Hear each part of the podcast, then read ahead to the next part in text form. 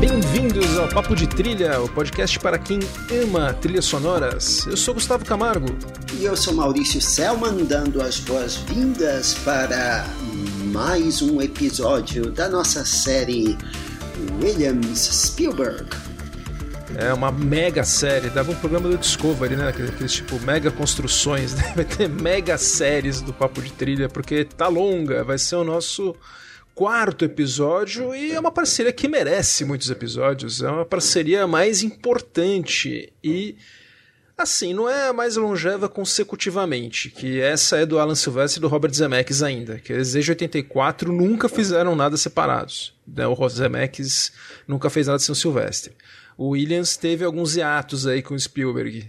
Porém, olha, desde 74 eles vão fazer 50 anos, Maurício. É uma parceria de milhões e que aqui agora a gente vai entrar numa num quinteto de filmes que, olha, eu falo isso todo o programa, viu? Mas que quinteto, hein? Eu acho que é, são cinco trilhas muito diferentes e de filmes de uma fase muito boa do Spielberg. Pelo menos eu acho. Vamos descobrir a opinião do Maurício agora. Porque o primeiro filme ele que vai falar. É, o primeiro filme, na verdade, eu considero como um fecho de um ciclo anterior, que é a trilogia distópica do Spielberg. Começou, eu falei sobre inteligência artificial, projeto herdado pelo uh, Spielberg do Kubrick. Uh, depois, o Gustavo falou de Minority Report, baseado numa história do Philip K. Dick. E agora o fecho com ninguém menos que um H.G. Wells. estou falando da nova versão de A Guerra dos Mundos, War of the Worlds, de 2005.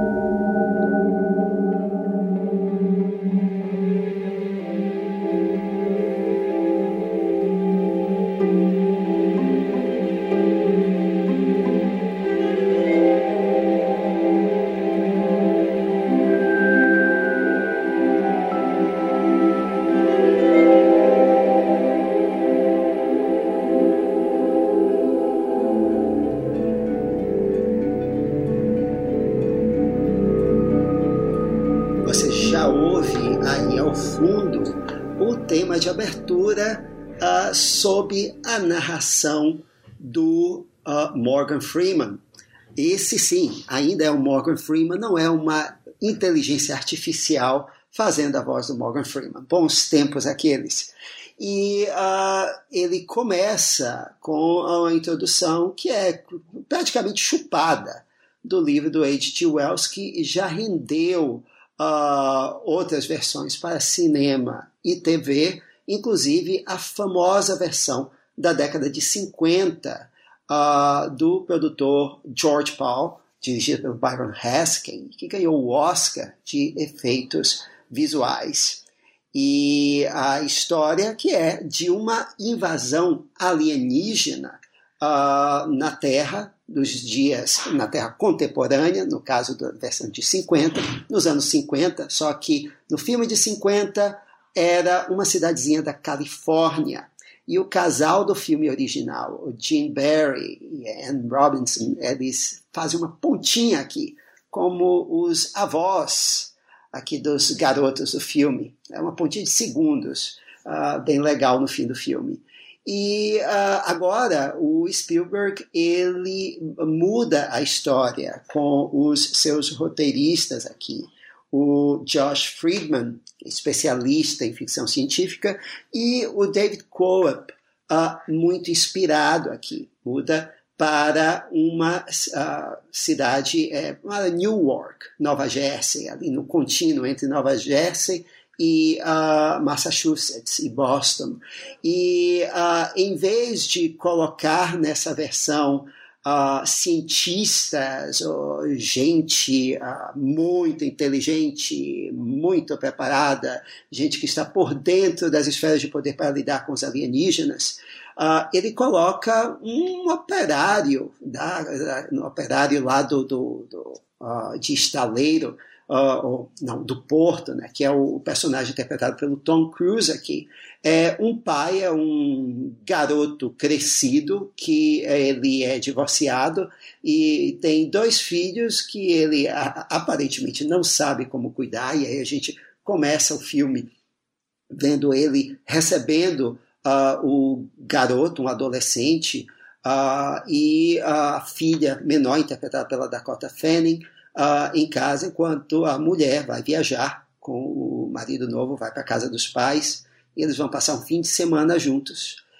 mal sabem eles que é um fim de semana em que alienígenas resolvem invadir a Terra, e nós vemos toda a carnificina pelos olhos desses personagens. O personagem do Tom Cruise não é o que nós uh, podemos chamar uh, de um personagem altamente preparado para essa situação. Muito pelo contrário. E é um filme que ele pega a persona do Tom Cruise e uh, aproveita muito bem, porque é um personagem de certa forma, bem, uh, meio narcisista, é, que ele não está preparado para essa situação. E ele tem que lidar com essa situação. E o Cruz faz isso muito bem. Uh, e, bem, isso eu estou falando, tem 20 minutos de filme depois da abertura, em que nós ouvimos uh, já um. Vocês ouviram ali um tema meio dissonante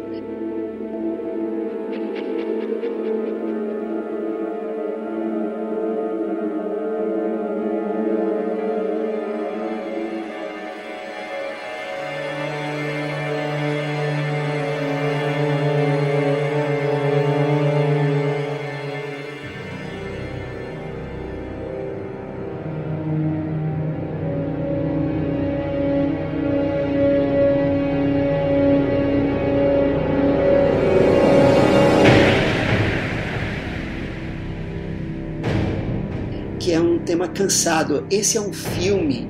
Uh, eu falei de trilogia distópica e esse é dos três filmes que eu falei o mais uh, uh, constantemente miserável dos três, porque você vê tragédia e catástrofe o tempo todo até o final. É o mais próximo uh, que o Steven Spielberg foi de um filme catástrofe até hoje.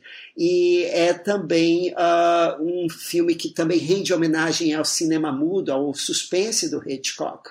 E ele não tem, ah, quase não tem alívio cômico, mas é um filme tão bem costurado, tão bem. Uh, a, a tensão é tão bem sustentada e você vai até o fim. Uh, o, o, personagem do Cruz é um ótimo guia.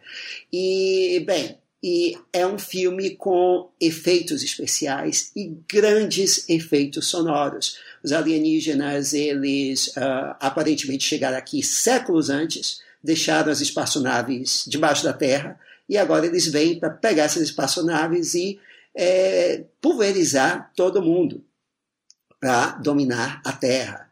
E aí nós temos naves saindo de dentro d'água, naves saindo do meio da rua, construções caindo. E é com isso que a trilha do John Williams tem que lidar. Uh, inclusive, Gustavo, o famoso som do uh, Hans Zimmer, a famosa nota do Inception, você pode ouvi-la primeiro aqui. Ele é um dos sons uh, que a equipe de efeitos sonoros deu às naves alienígenas. Então Spielberg fez primeiro.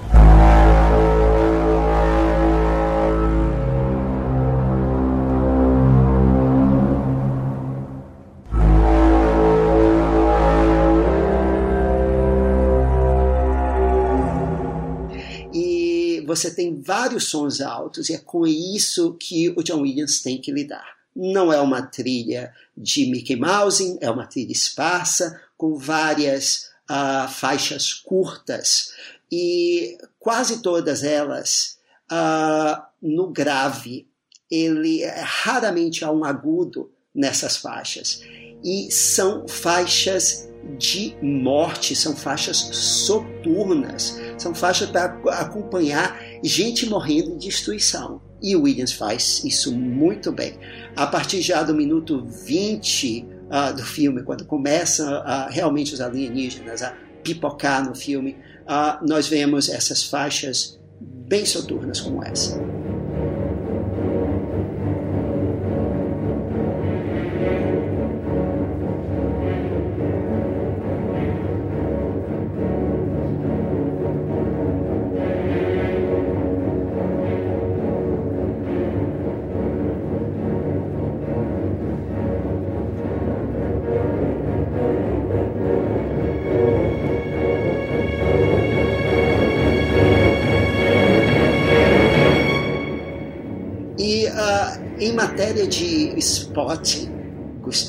É uma trilha uh, em vários momentos contra-intuitiva, porque numa excelente sequência de uh, não de uma perseguição de carro, né, de uma fuga de carro do uh, personagem do Tom Cruise que é o Ray, ele está fugindo com os filhos enquanto tá os alienígenas destruindo a cidade dele lá atrás e nós temos gente, carros batendo, raios destruindo gente e casas, etc. E, ou seja, efeitos especiais pipocando solto. E é nesse momento que o John Williams resolve colocar música. Ou seja, ele mete uma música para ali para enfrentar é, de igual para igual os efeitos especiais e você consegue ouvir a música, ela aumenta a tensão do som dos efeitos especiais, porque uh, ele coloca ela toda no grave.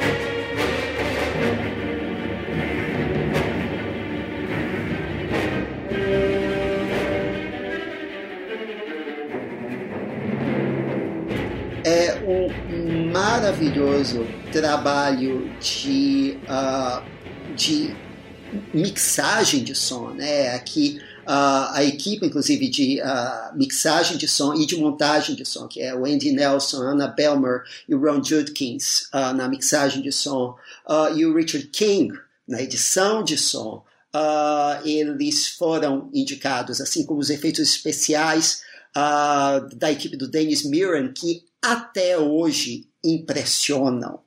Ah, é um filme que é, envelheceu, ficou melhor, Gustavo, eu acho, do que estava. E, bem, eu falei que a trilha dele, ela é mais, uh, ela é mais abafada, né? Ela está mais aqui no grave.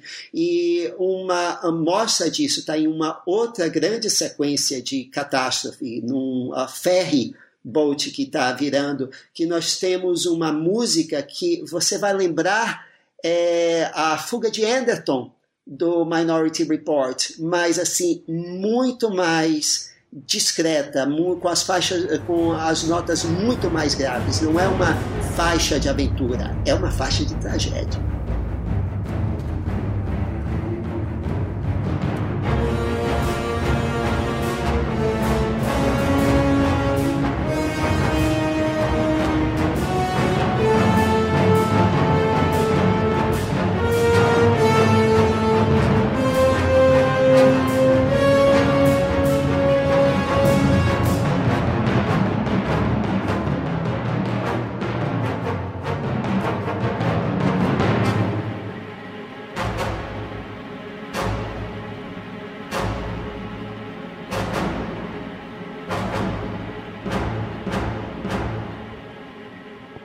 Maurício, você tá falando aí dessa trilha. Eu concordo com tudo que você falou. Eu acho que o filme é maravilhoso. No cinema, eu assisti e fiquei louco com esse filme na época.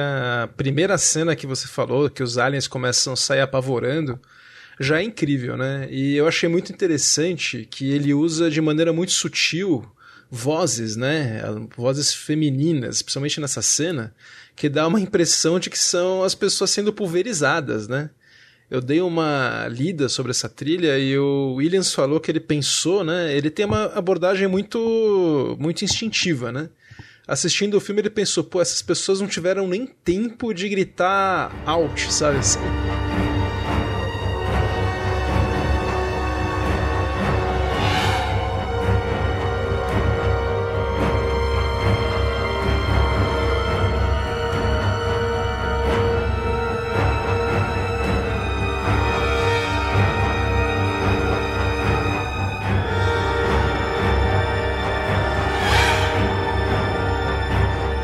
Oh, pensei numa voz meio emudecida, quase emudecida, assim, uma voz meio sussurrante para representar essas pessoas que morreram. Acho que funciona muito bem e adiciona tanto para essas cenas. Porque, como você falou, é uma trilha que ela não está preocupada em ser temática.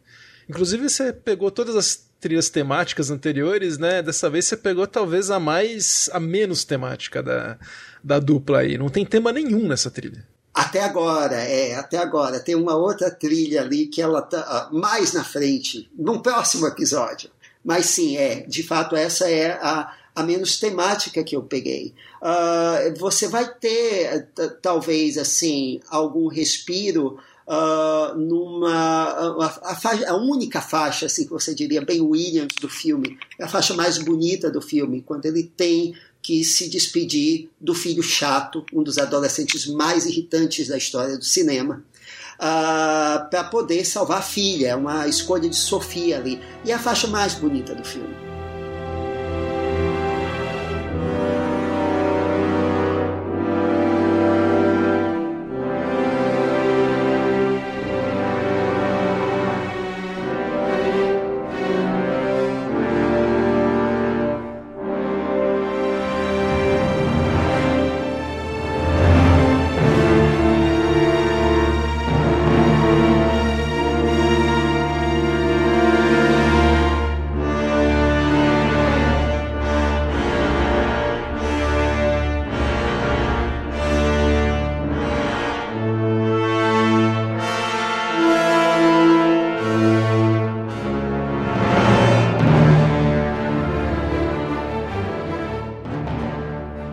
Esse adolescente, infelizmente, ele sobrevive, né? Isso é uma coisa que me irritou muito no filme. Tá aí, tá aí Gustavo. Quando assisti o filme é, pela primeira vez, isso me irritou muito. Mas dessa vez, não. O filme foi feito ainda sob a sombra do uh, ah, 11 de setembro, né? Ainda em 2005. Uh, ah, então, os Estados Unidos atacando uh, Iraque já, e você tem ainda medo de terroristas. O filme fica meio com essa uh, ele passa à, primeira vista essa ideia de que, é que os alienígenas seriam justamente esses terroristas, o ataque que vem de onde a gente menos espera, vem de debaixo da terra onde a gente sempre viveu aqui, uh, e a gente não tem como se defender deles. Uh, mas uh, o filme é, acaba sendo muito mais complexo que isso, porque assim você tem um personagem como o do Tim Robbins, que é aquele personagem que é ele quer matar os alienígenas de todo jeito, é o valentão, é, é, é praticamente um, um, George W. Bush, a equipe lá do Bush que queria invadir o Iraque. E, e, o filme trata ele de uma forma muito crítica, né, em oposição ao pragmatismo, ao realismo do personagem do Tom Cruise. Assim, eu, tô aqui, eu quero sobreviver, esse cara é louco. Uh, e o próprio personagem do filho dele, né? Aquela noção romântica da guerra. E aí quando o filho, uh, quando chega no final, uh, e o filho reaparece, né? Que ele se separou e, ele, e o filho reaparece. o, na verdade, o filho, a gente tem como uma espécie de o, o, filho aceitando o pai. É, é, é quase como o filho dizendo: é você tinha razão Assim, não há nada de romântico, é eu que ele seria, aqueles soldados e tudo, é, estúpido. E, e, assim, e a história, né, no final, eh, não são soldados, não, são, não é o valente exército dos Estados Unidos como em Independence Day que salva o dia. São vírus. É, quer dizer, é, é, um, é, uma coisa também que todo mundo acha que é, assim, é um grande buraco narrativo, tanto na história original do H.G. Wells, quanto no Guerra dos Mundos original, e aqui nesse, e Independence Day usa também essa, esse tropo né, do vírus em duas frentes. Mas, uh, diga. Não, eu ia falar que eu acho um dos, uma das soluções mais geniais e mais realistas. É isso que aconteceria mesmo.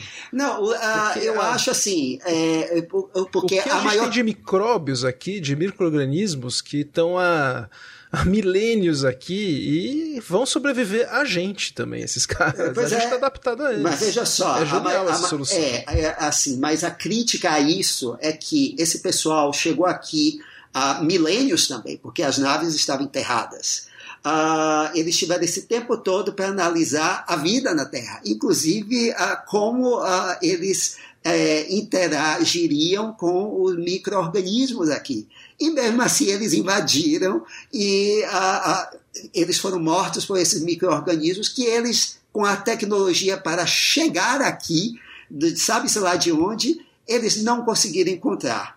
É, e de fato. Mas, ó, o Putin não invadiu a Ucrânia sabendo que ia, ia perder também. Então as pessoas fazem burrice. É, essa, é esse o meu contra-argumento, Gustavo. Não, eu nem pensei exatamente no Putin, pensei assim no, no uh, na arrogância, no ubris de engenheiros de grandes obras, que vão construir aquelas grandes estruturas, mas não estudam o ecossistema da área que vão construir. Resultado, você tem baleias uh, elefantes brancos, né, como a represa de Belo Monte, que teve que ser corrigida várias vezes e que basicamente só funciona seis meses por ano. Tudo por causa de arrogância de construtores que sabem tudo.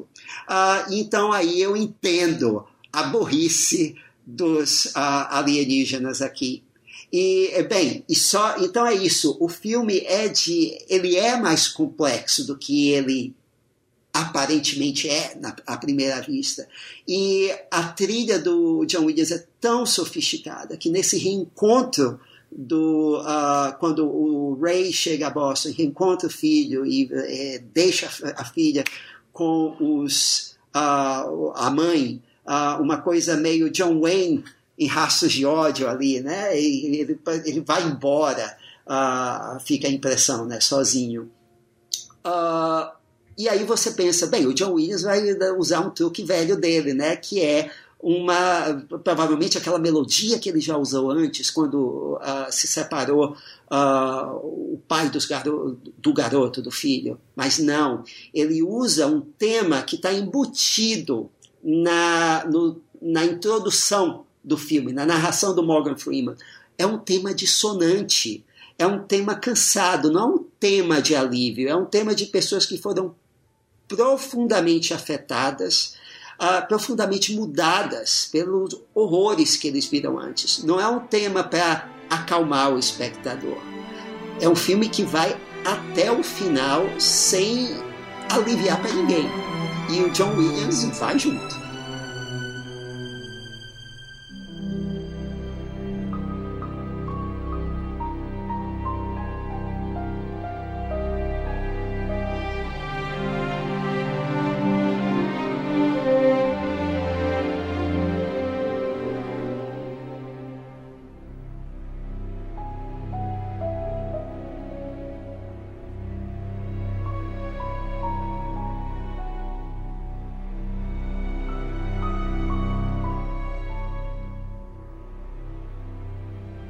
Concordo. E você falou da, da trilha. Uma faixa que eu nunca vou esquecer, de uma cena que eu acho das mais fortes do filme, é quando a menina, a filha, ela vê um corpo né, no rio, daí de repente temos uma sequência de muitos corpos aparecendo e a música do John Williams ela usa. Daí eu falei que não tem tema, tem um tema sim. Ele faz vários derivados do Dias Irae, né? Aquela melodia que a gente já falou com vozes algumas vezes, com vozes. É sinistro ao extremo.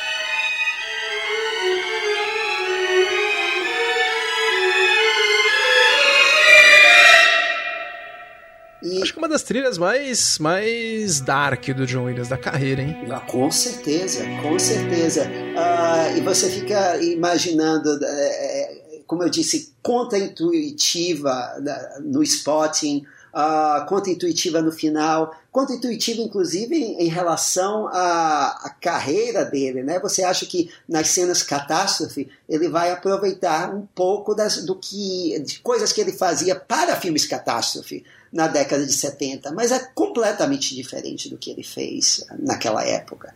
A mesma faixa de encerramento, né, que é uma das faixas de ação do filme, é completamente diferente.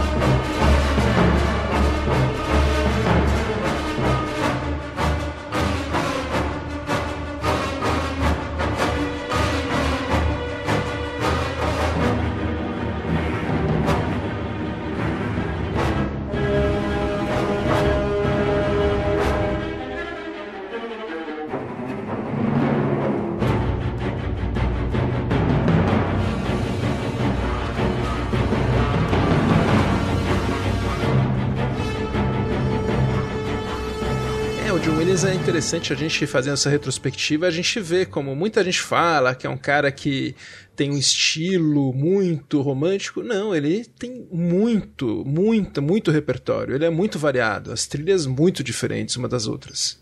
E aqui e ele fecha. é, interessantíssima, né? É, e para mim, é, da, da, trilogia, é o, é o melhor como espetáculo cinematográfico. É o filme mais coeso entre Inteligência Artificial, Minority Report e esse aqui. Para mim, esse é o que envelheceu melhor. É um filme impressionante até hoje.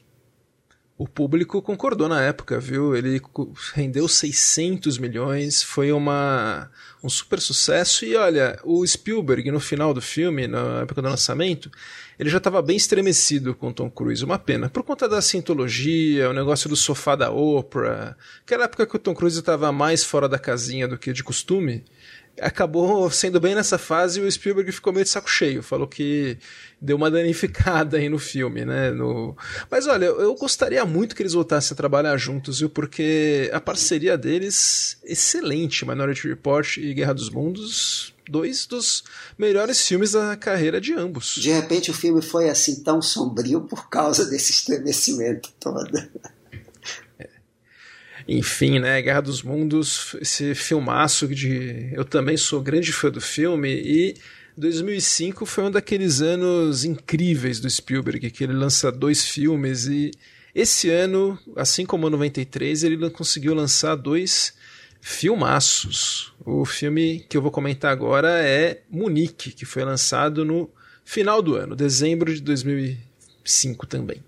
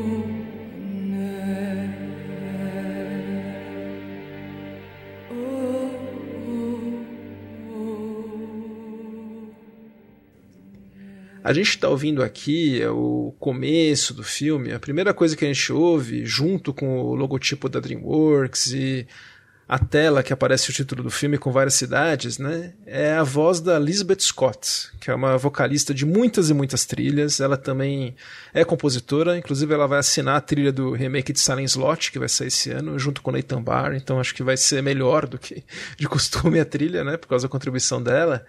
E a gente vê uma preocupação de não identificar esse lamento como árabe ou como judeu.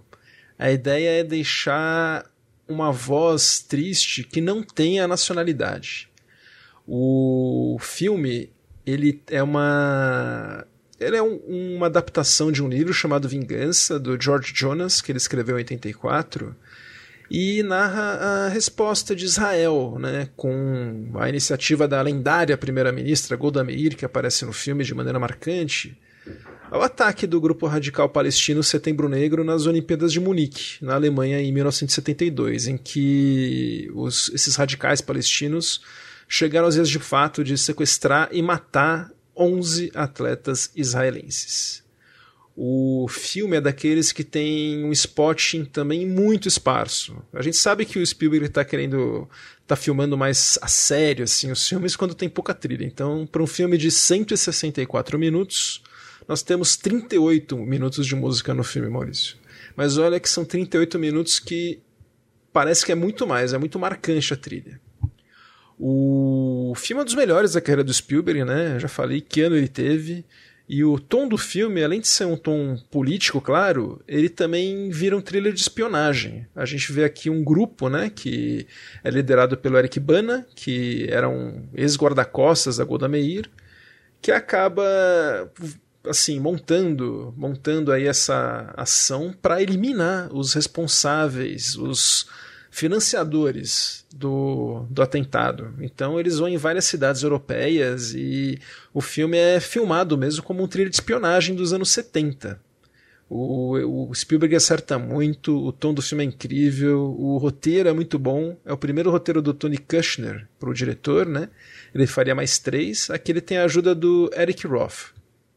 O Williams, ele não é estranho a fazer esse tipo de trilha para thriller dos anos 70. Então, até curiosamente, ele já tinha feito a trilha para um suspense ficcional, que era o Domingo Negro, de 77, do John Frankenheimer, que é baseado no livro do Thomas Harris, né, ele mesmo, do Silêncio dos Inocentes, e falava sobre o Setembro Negro, o, esse mesmo grupo que planejava explodir o dirigível da Goodyear no jogo do Super Bowl.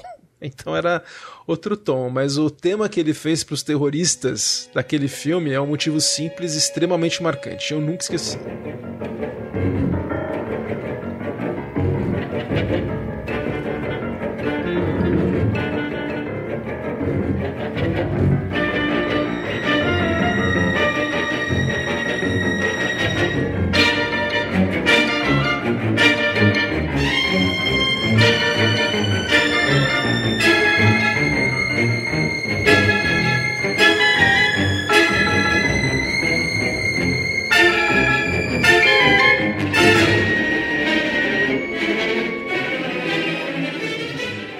Gente ouviu aqui o trechinho e aqui o Williams teve muita dificuldade para achar o tom do filme, Maurício. A ideia né, do Spielberg era não buscar lados evidentes e tratar o terrorismo e o contra-terrorismo como situações que se retroalimentam. A gente sabe que não existe nem notícia imparcial, muito menos filme imparcial, né? O Spielberg é judeu, mas o, a trilha tenta fazer isso. O filme tem o lado dele, claro, mas a trilha do, do Williams, desde esse começo que a gente já falou, já tem esse cuidado de evitar o som étnico, principalmente quando tem esse tema principal, que seria o, o lamento aí, vocalizado pela Elizabeth Scott.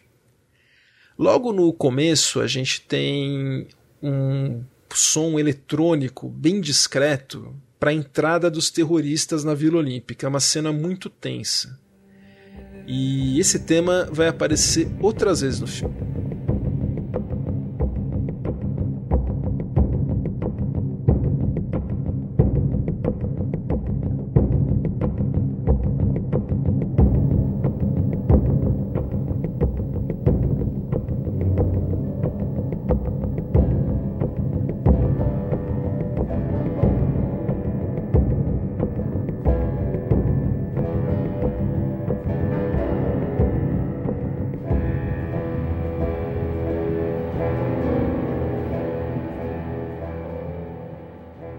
Esse mesmo som eletrônico é usado pelo Williams quando os, os é, personagens do grupo contra-terrorista, né, entre aspas, os assassinos do, liderados pelo Eric Bana, vão fazer o primeiro assassinato em Roma. Então você vê a, a ideia do Williams era usar a mesma música para a missão terrorista palestina e para a missão judia.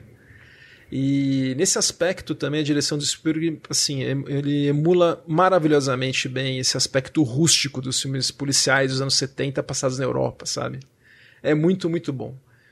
Nós temos muitos momentos de silêncio no filme, muitas cenas sem trilha, e ocasionalmente, ocasionalmente a gente ouve esse pulso eletrônico para cenas do atentado. É a música mais de atentados, né? É a música mais ouvida no filme. O Williams para uma cena em que nós vemos os flashbacks da que durante o filme nós vamos vendo toda a ação como aconteceu, né? O Spielberg não mostra de uma vez. Ele começa mostrando primeiro a invasão do, da Vila Olímpica, depois o desfecho no aeroporto. E assim, o filme é violentíssimo, né, nesse nesse momento. O filme inteiro é muito violento, é dos mais violentos da carreira do Spielberg. Os 11 assassinatos são mostrados de maneira curada, né? E é uma violência real, não é nada estilizado. Então, uma faca na testa não é tipo Jason, que a faca vai até o ultrapassa a porta. Não, é uma faca entrando no, na testa de uma pessoa como ela normalmente entraria mesmo. É muito forte. E nessas cenas de violência, o Williams responde com uma música trágica e Nesse momento, ele usa instrumentos étnicos.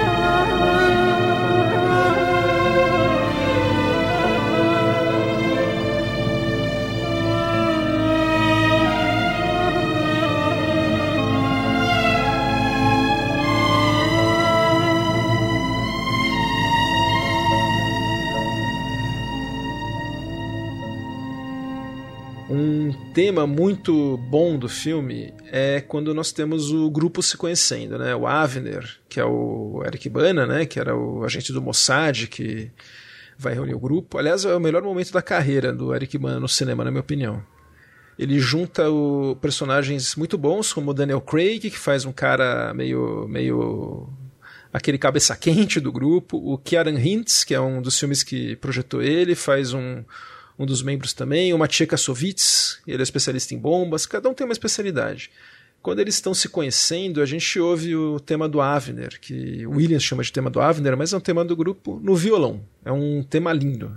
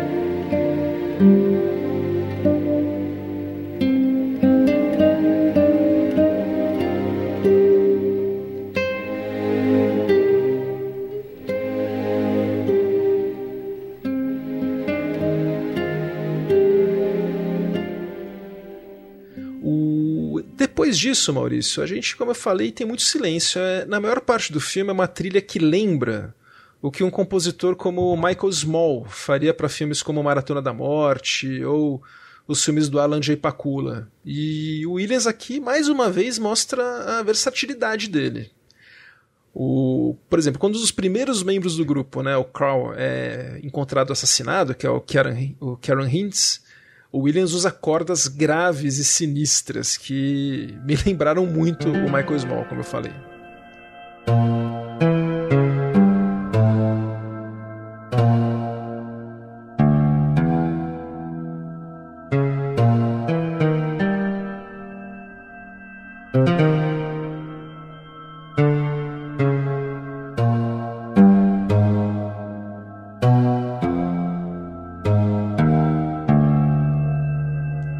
Uma faixa muito, muito boa é a Remembering Munich, que daí volta a Elizabeth Scott. Daí é o lamento mais dramático, é a versão completa desse, dessa, dessa ideia do Williams de tentar fazer um canto meio, meio sem, não diria ecumênico, mas sem nacionalidade, um lamento, um lamento puro. É no último flashback, que a gente vê tiroteio, explosão no aeroporto, intercalando cenas do, Alv do Avner traumatizado.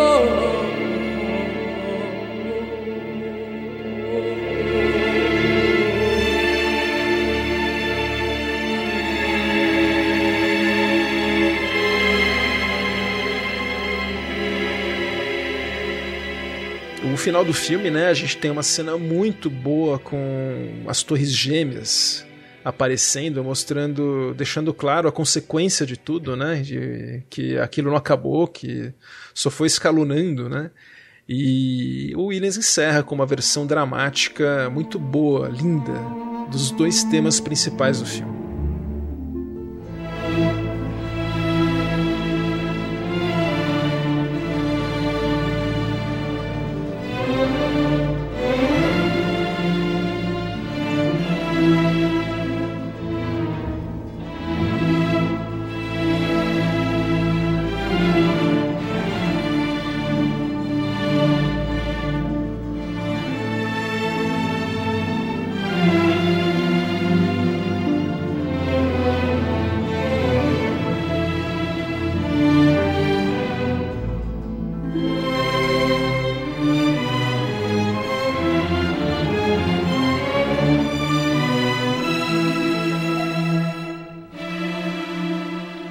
Maurício, um filme magistral. Eu adoro o Monique, acho que é um filme do Spielberg para ver com atenção. É uma aula de direção, uma aula de montagem, assim, interpretações, aula de casting também, que ele escolheu atores característicos. A gente tem o. o me fugiu o nome, o Mathieu Amalric, que é do Escafandro Borboleta, junto com o, o, Ma, o Michel Lonsdale, que era o vilão do, do Moonraker. O Drax, que também fez o Nome da Rosa, um ator bem característico. Eles são um pai e filho mafiosos, que também tem uma participação marcante. Tem muitos atores bons no filme. Fotografia do Janusz Kaminski maravilhosa. É um filmaço. Não sei se você gosta. Uh, eu, eu gosto e acho que a trilha do Williams aqui é muito superior à do a lista de Schindler a, a, o tema com a voz da Lisbeth Scott lá na, na cena do, do Avner fazendo sexo com, com a esposa é, é muito é perfeita naquela cena. É, é, é sensacional. Assim eu não, não vejo nenhum excesso aqui ao contrário do que a essa altura todos os nossos ouvintes sabem uh, da minha opinião sobre a lista de Schindler. Não vou repetir. Não, pode repetir, mas o, o, curioso é que ele teve pouco tempo para fazer essa trilha e o Williams mesmo fala que foi uma das que deu mais trabalho para ele, apesar de ser pouca música. O spot, né, onde entra, onde sai a trilha e ele demorou muito para achar o tom, ele falou. Como você falou, é um filme difícil de fazer a trilha. Você não quer glamorizar a violência, né? E ao mesmo tempo você não quer banalizar ela ou ou menosprezar né, o que aconteceu. Mas então, ainda conseguiu... é um filme de ação. E você tem que fazer música para filme de ação. Então, você tem que equilibrar tudo isso.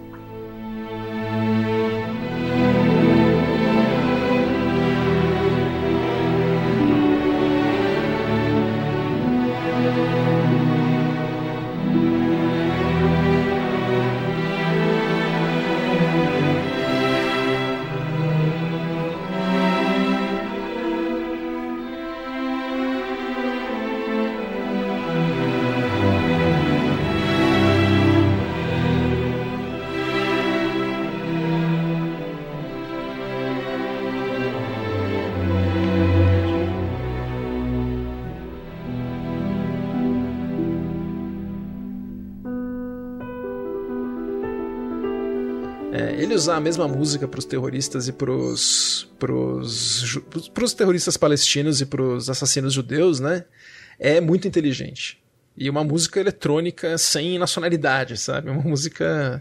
É, é trabalho de gente grande de novo. O filme também entrou pro Oscar, foi indicado para cinco Oscars, inclusive a montagem do Michael Kahn, a trilha do John Williams, filme, diretor, roteiro.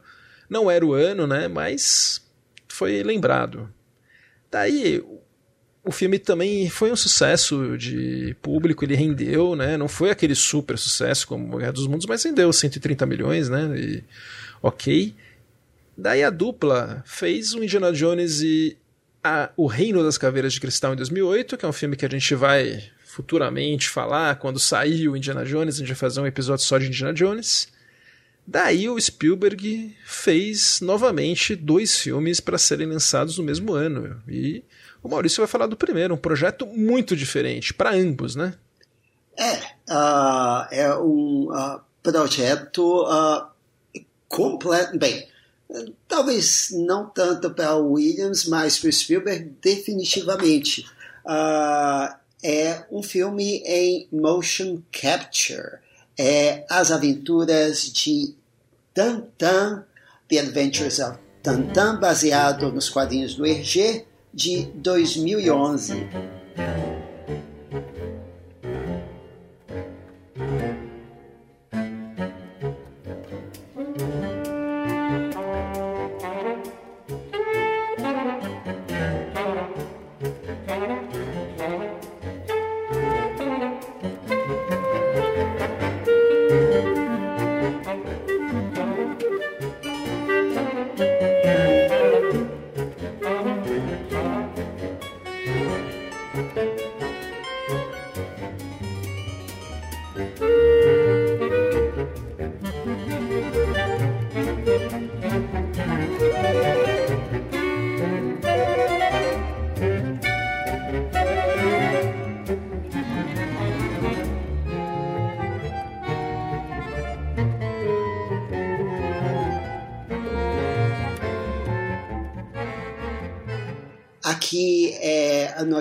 Temos uma, quer dizer, uma aventura uh, de origem, uh, de certa forma, porque é a aventura em que o intrépido jornalista uh, Tintin ele vai encontrar o seu fiel parceiro de aventuras, o Capitão Haddock, aqui. o Tintin interpretado pelo Jamie Bell e o Capitão Haddock pelo onipresente presença imprescindível em filmes com personagens de computação gráfica, o grande ator desse gênero, o Andy Serkis. Uh, o Spielberg, ele na verdade queria fazer um filme uh, de, com personagens de carne e osso, Uh, mas o, quando ele uh, contatou Peter Jackson, sim, Peter Jackson de O Senhor dos Anéis, e uh, o ETA Digital sobre como fazer os efeitos para esse filme, o próprio Jackson, que é o produtor executivo aqui, ele convenceu Spielberg a fazer em motion capture, ou seja, captura de movimentos, e depois esses personagens são todos cobertos por assim dizer, uma tinta uh, de computação gráfica.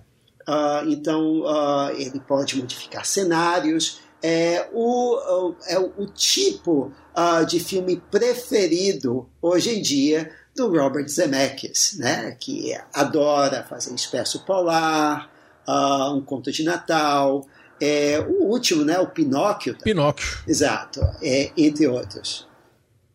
E uh, o Spielberg concordou e adorou a oportunidade. Inclusive, ele mesmo é, manejava a câmera virtual em várias cenas para poder uh, uh, ter brincar com ângulos, etc. bem, o motion capture é aquela aquela técnica que não se decide, né? Se é desenho ou se é uh, filme de com gente de carne e osso, se vai ser realista ou se vai ser mais cartunesco. Então ele fica ali naquele uh, uh, o, vale do espanto, né, do uncanny valley, em que as coisas são realistas demais, mas ao mesmo tempo você tem a impressão que falta alguma coisa.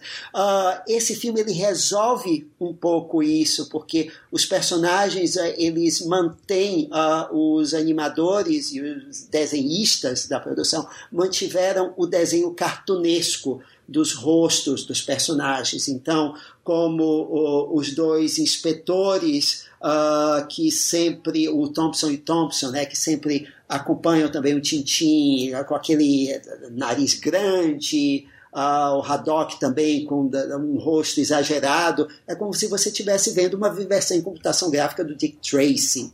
Uh, mas ainda assim, ainda provoca estranheza. Né? Quando o Tintin surge pela primeira vez, é uma coisa assim meio estranha, assim, demora para você uh, se acostumar. Mas para o Spielberg, para fazer isso que é basicamente uma aventura de Indiana Jones com o personagem que é uma das inspirações para o Indiana Jones, isso é foi liberador, porque o que ele faz aqui é fazer o como ele faria um filme do Indiana Jones se fosse uma animação. Ele tem toda a liberdade para fazer gags que só funcionam e só são possíveis com animação, cenas muito mais complexas, e ele vai fundo nisso. Então, uh, ele, uh, apesar de usar motion capture, ele se decide que ele está fazendo uma animação.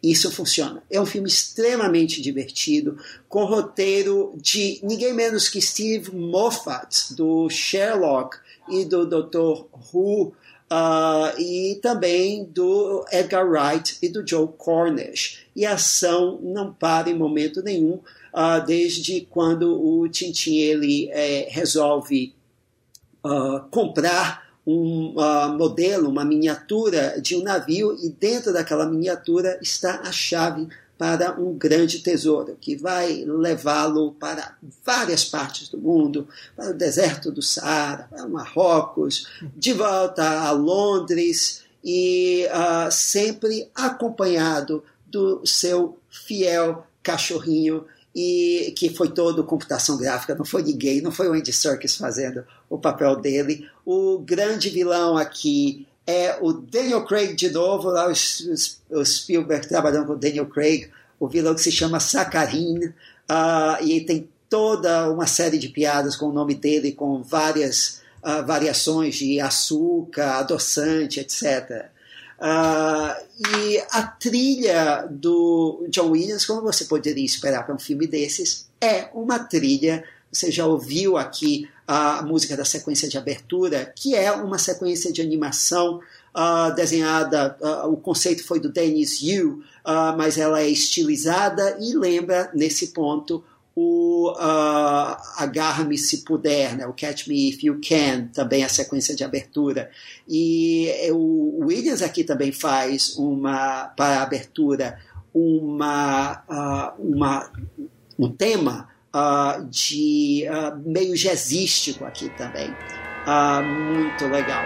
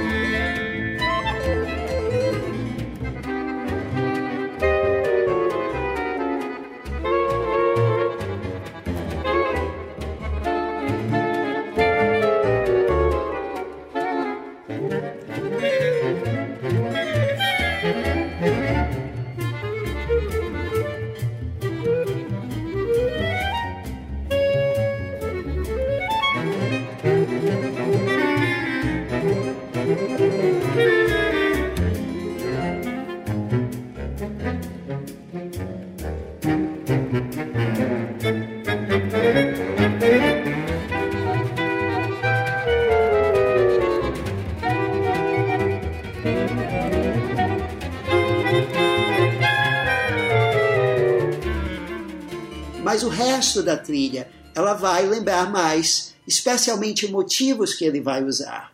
Uh, a trilha, as trilhas dos Indiana Jones, especialmente dos caçadores e do terceiro, do A Última Cruzada.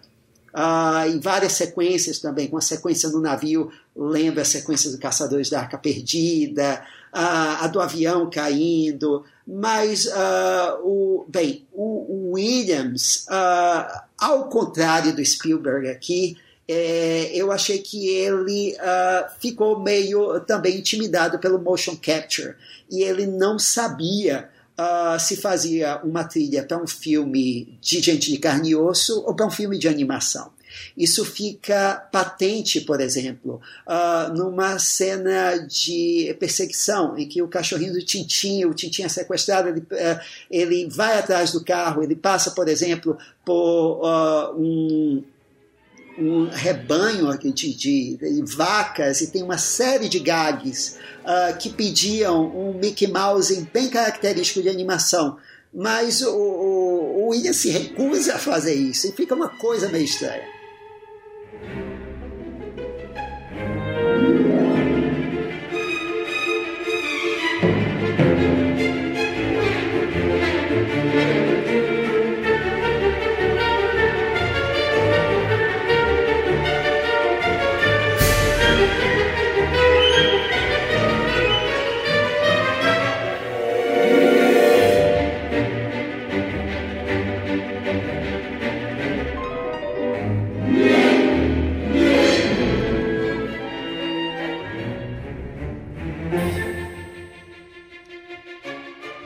Maurício, você falou do cachorrinho, que é o Milu, não lembrem como é que chama no original, mas é o cachorrinho. Não, Milu que é o nome em francês, eu não, lembro, tô, não tô lembrando do nome em inglês, eu acho que é Hamish, alguma coisa assim.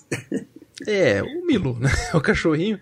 O, Williams dá um tema para ele, né? É uma trilha bem temática, né? E eu gosto do tema. Você falou que ele não usa Mickey Mouse nessa cena, mas pro cachorro, o tema do Williams me parece as patinhas dele andando com um, um, movimento aí bem característico. Me lembrou até o tubarão, aquilo dele fazer uma coisa bem assim, que seria a cabeça do tubarão. Aqui são as patinhas do Milu andando. Pelo menos me lembra.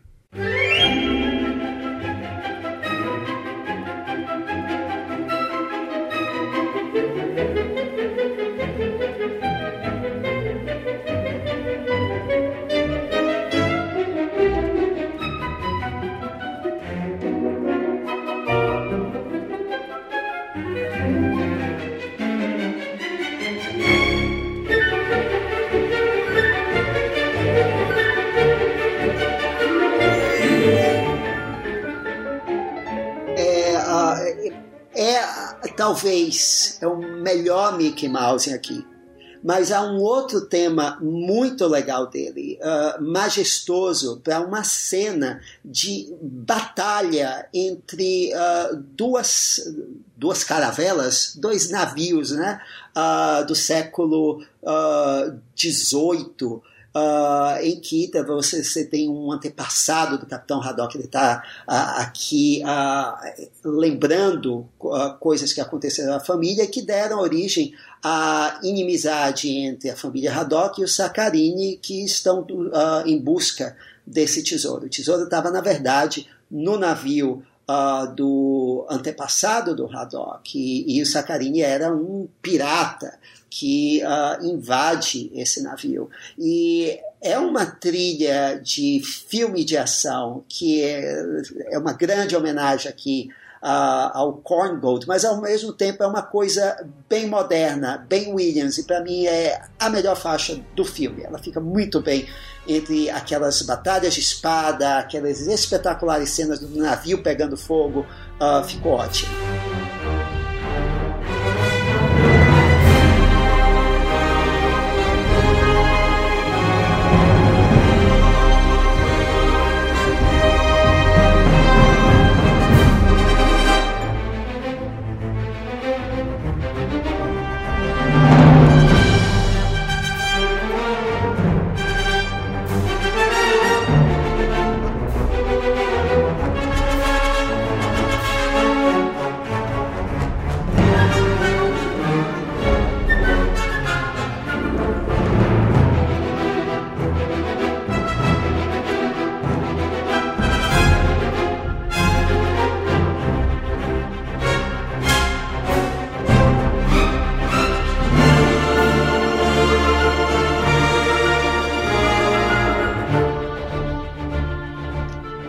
Gosto da cena que tem a. É de outra, outra história do Tintin, que é da cantora de ópera que quebra o, o vidro que eles usam, né? Daí tem uma música do Williams, que é pastiche de ópera, mas ela canta, né? E, e depois ele emenda essa faixa para uma cena de perseguição. Fica muito legal. perseguição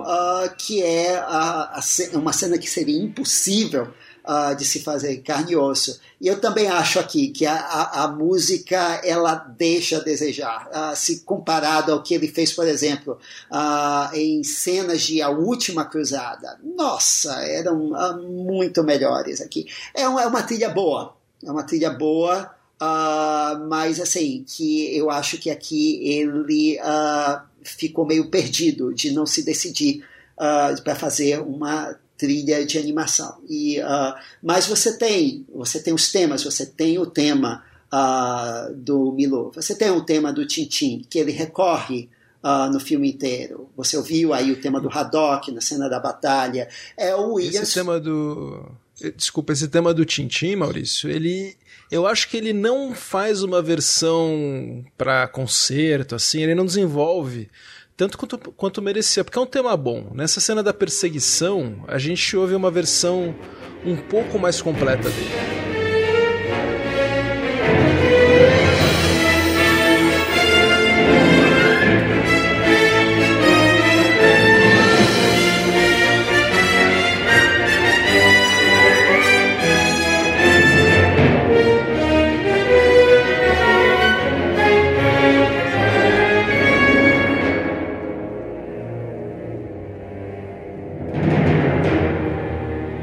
Só vai ouvir ele assim todo, assim uma versão sinfônica assim bem legal na suíte final, né?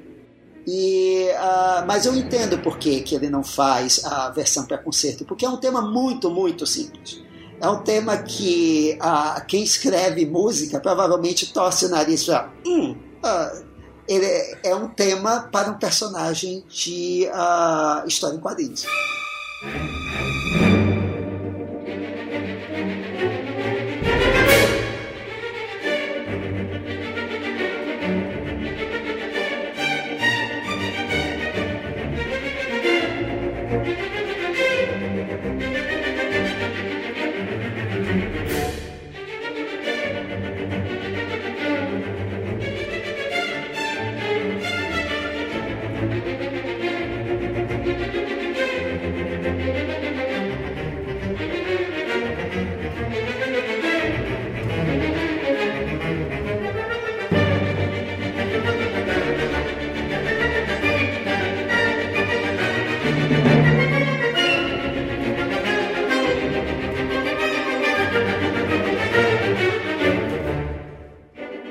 É, gozado. Olha, eu vou, eu vou discordar de você nessa trilha. Eu gosto muito. Eu acho que ele fez uma trilha que combinou bem com o filme. Eu gosto dos temas. Eu acho que é uma trilha super complexa e ele vendo nessa época aí 2011, né? A gente já tava com esse estilo de trilha que a gente tem hoje. Eu acho que o cuidado que ele teve em tentar fazer essa tapeçaria de temas que ele usa, todos novos, e consegue ir citando eles de maneira bem humorada, leve. Eu acho que ele fez um trabalho muito bom aqui. Eu gosto dessa trilha e. O que eu ia falar? Não lembro. Ah, lembrei.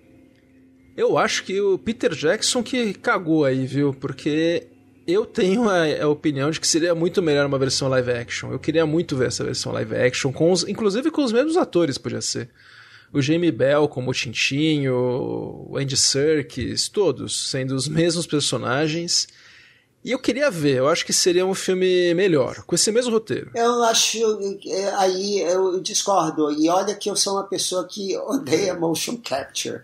Mas, assim, uh, o filme funciona porque ele é cartunesco. Uh, eu entendi porque o Williams, uh, porque o, o, Spielberg foi convencido e assim, e o filme cativa. Uh, tem gags ali que seriam impossíveis ou não ficariam, ficariam artificiais no filme de carne e osso. E é porque assim é um espírito de desenho animado tão grande no filme que eu acho que às vezes a, a música do Williams uh, excessivamente romântica, excessivamente uh, calcada no, no live action do, do Indiana Jones, uh, ela tira um pouco do filme. É, o filme, o filme acabou sendo mornamente recebido. Aquele foi muito caro, né? Ainda por cima, essa porra de motion capture é caro, né? Saiu talvez mais caro do que se ele tivesse filmado com atores. Saiu 135 milhões, rendeu 170, que não é pouco, mas para um filme desse orçamento é decepcionante. Tanto que a continuação que seria do Peter Jackson não saiu. É, você, e não vai sair. É, você vê que o filme foi feito para ser o primeiro de uma franquia, né? E, mas não foi. Uma pena. Uma pena. É. Eu gostaria, porque é um personagem bom, histórias boas. E a Mas, enfim, trilha né? foi indicada né, ao Oscar aqui uh, e foi uh, a única uh, indicação do filme. o filme não foi indicado à animação, não ao Oscar, foi indicado ao BAFTA. então, mais uma das múltiplas indicações do John Williams o tema de abertura, né, que tem a, da sequência de desenho animado, nossa, ele foi muito copiado pela trilha da novela Avenida Brasil. Para quem assistiu, tinha o Cadinho, que era o personagem mais, mais descartável, era um personagem que podia tirar da novela, que não ia fazer falta nenhuma. Era a música do Cadinho, cara. Tocava, aparecia ele e tocava essa música com as mínimas variações para não configurar um plágio. Dava para ver. Então marcou, marcou época para quem assistiu a novela.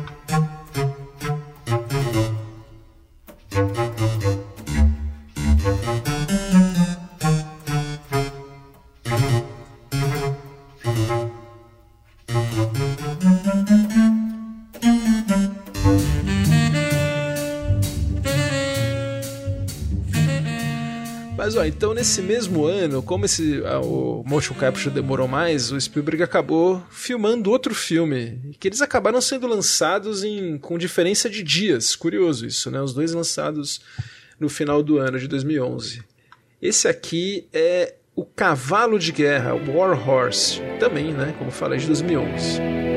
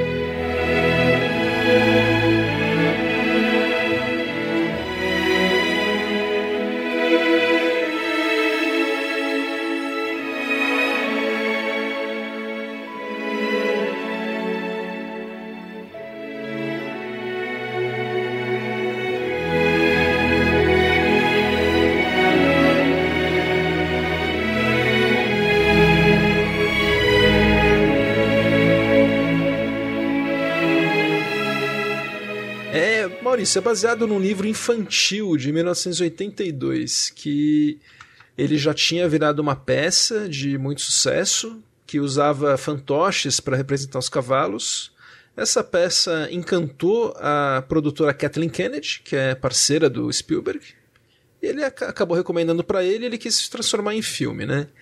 A ideia era fazer um filme de Natal, bem alegórico, com uma censura PG-13, ou seja, apesar de ter ser passado na Primeira Guerra, a primeira vez que o Spielberg ia retratar a Primeira, a primeira Guerra no filme, ele já fez vários sobre a Segunda, não teria aquela violência tão marcante dessa, da, de todas as guerras, né?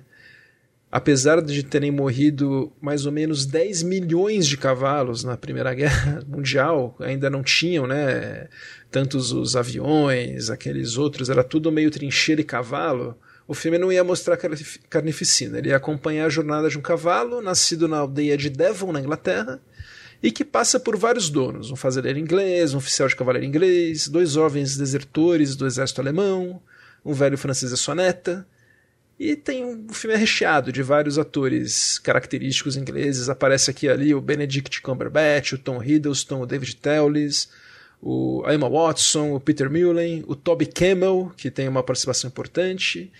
Só que, cara, a ideia do filme é, se a gente for ver, é um Forrest Gump cavalo, né? Que a gente vai acompanhando ele e eu acho que era muito difícil que desse certo em filme. E, na minha opinião, o filme, o Spielberg tenta, o, o elenco tenta, a produção é maravilhosa, eles foram filmar em locações autênticas na Inglaterra, a gente vê isso. Mas eu acho que é, acaba não se sustentando por conta disso, o conceito do filme. O roteiro acabou focando no cavalo, e o cavalo não é um personagem que a gente se afeiçoa sem um humano do lado, né? Era, São não, vários humanos. Era para ser um motion capture, Gustavo. Olha, eu acho que tinha. Se bobear, era melhor do que o Tintin, esse aí, o de motion capture não vou, não vou ser, não vou ser hipócrita. Acho que nesse caso seria melhor porque o cavalo talvez tivesse mais personalidade, não tem. É, é baseado numa falta. peça né, do Michael Morpurgo que é, é bem, uh, vamos dizer, expressionista não é uma coisa realista. Né? A forma como eles. O, o, cavalo, quer dizer, era animado no palco, era como um, um boneco né? no, no palco. Então, uh, ele é, muda completamente uh, o estilo uh, da história, fazendo, filmando de forma realista. É, eu acho que não, não deu certo, mas é muito bem dirigido, tudo, toda a proposta é boa, mas o filme como conceito eu acho que deu errado. Olha, mas o John Williams, daí se no Tintin ele tava. Foi a única animação da carreira dele, né? O Tintin, aqui ele já tava mais em casa, né? E o filme tem muita trilha. Eu falei do Munique, né? Que tinha 38 minutos de trilha para um filme de 160. Aqui a gente tem mais de duas horas de trilha para o filme. E é um spot interessante, viu? O início dele é muito vivo, rico, é quase deslumbrante, assim, excessivo.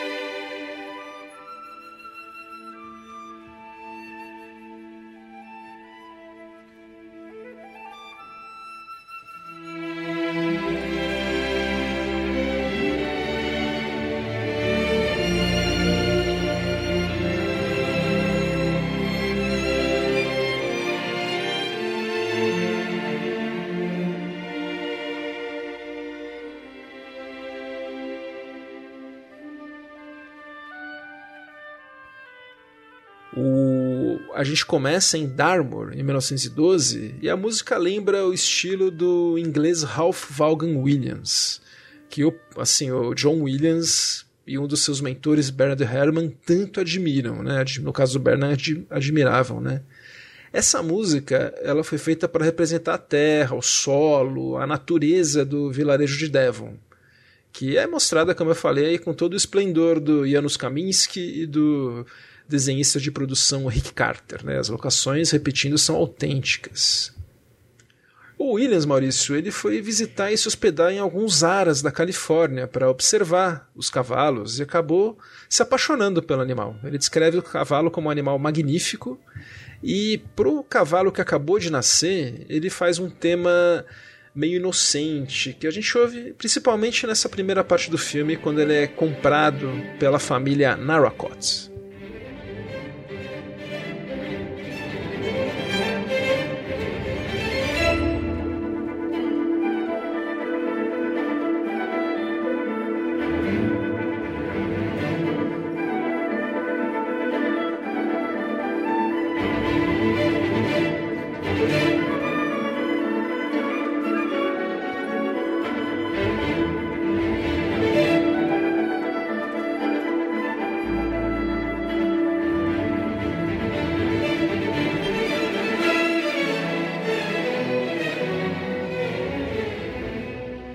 Tempo que tem esse tema inocente, que lembra o trote dele, também tem um tema mais, como eu falei, deslumbrante, excessivo. Que pro Williams é como o cavalo, assim que nascer, nascia, já via o mundo como uma coisa colorida, viva, deslumbrante, natureza, era pura emoção, né? É um bicho que o Williams escrevia como um bicho de pura emoção, um animal que corre, é bonito, e ele tentou capturar isso com a música, que, como eu falei, né, é interessante. No início é tudo muito vivo, deslumbrante, acessível.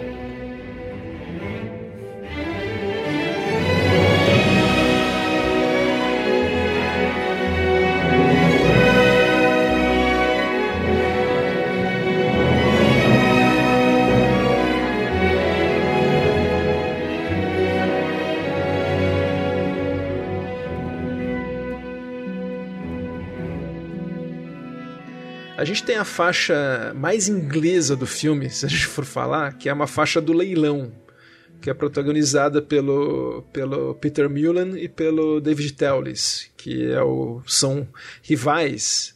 E daí um tenta superar o outro dando lances para o cavalo, e essa faixa é a mais característica do Ralph Vaughan Williams, que, como eu falei, eles admiravam, um compositor que chegou a fazer trilhas, viu, Maurício? Ele morreu em 58, mas ele fez a trilha do filme Paralelo 50, é, Paralelo 49, 49 do Michael sim, Powell. Michael Powell. Propaganda de guerra, é o melhor filme de propaganda de guerra que, que tem. Eles fizeram uma coisa diferente. Mas bom, tem um ritmo bem característico essa faixa, bem inglesa, né? E é bem apropriado, porque é o momento em que nós vemos ingleses sendo turrões.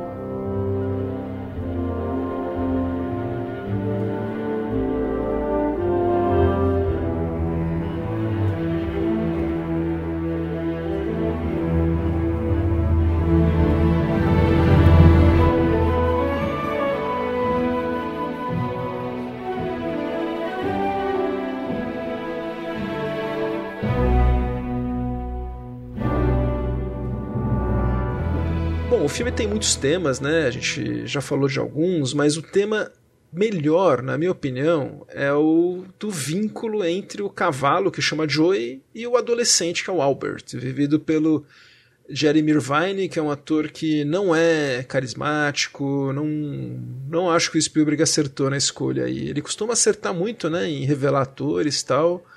Acho que aqui não foi o caso.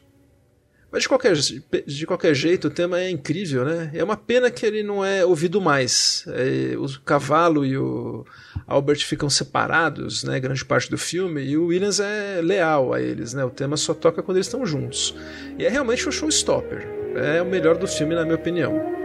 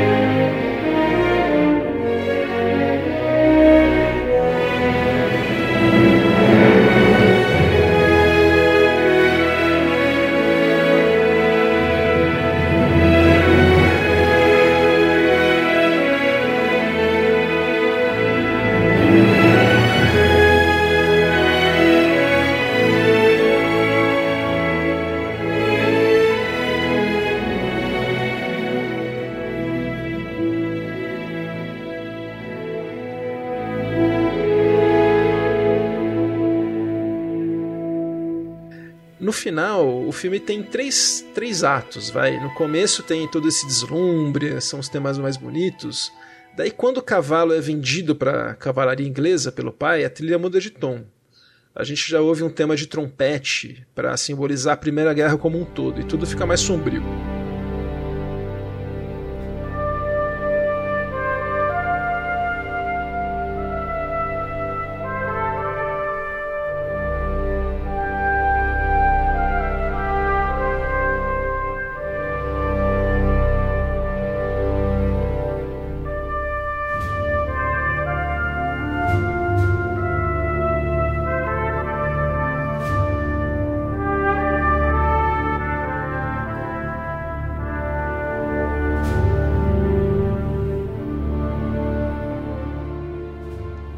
Tem cenas de guerra que são sem sangue, né? Elas não são nem um pouco como o que a gente está acostumado a ver o Spielberg filmar no Soldado Ryan, por exemplo, que era gore total.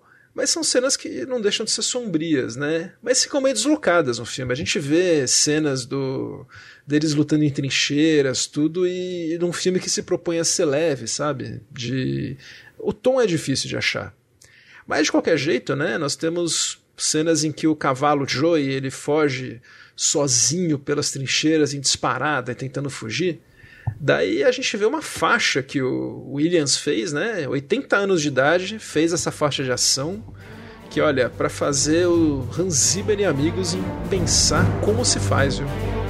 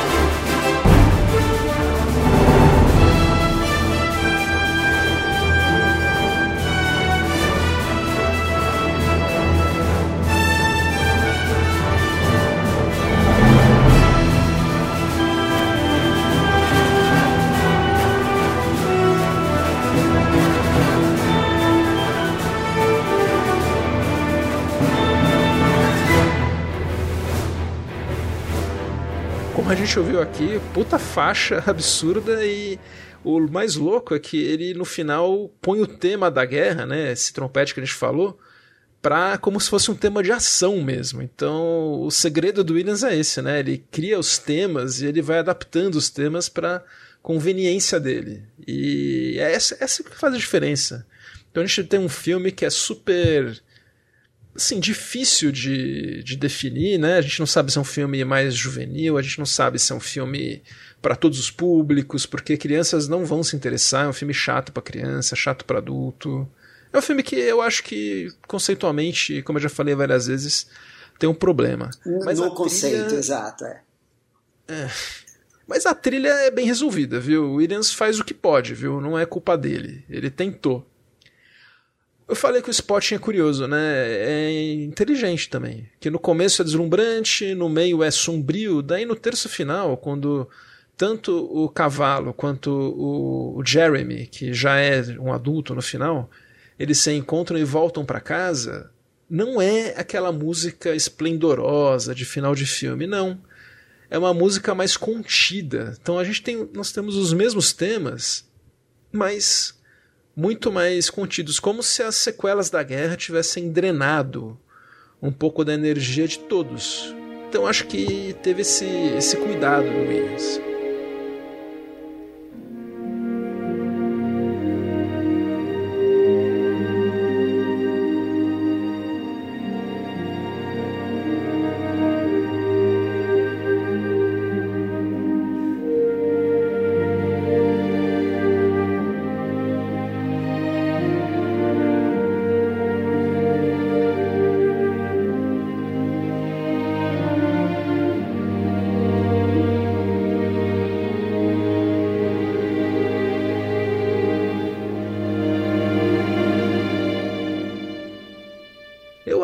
Assim, das trilhas mais recentes do John Williams, essa é uma das mais felizes, viu, Maurício? É muito, muito boa mesmo.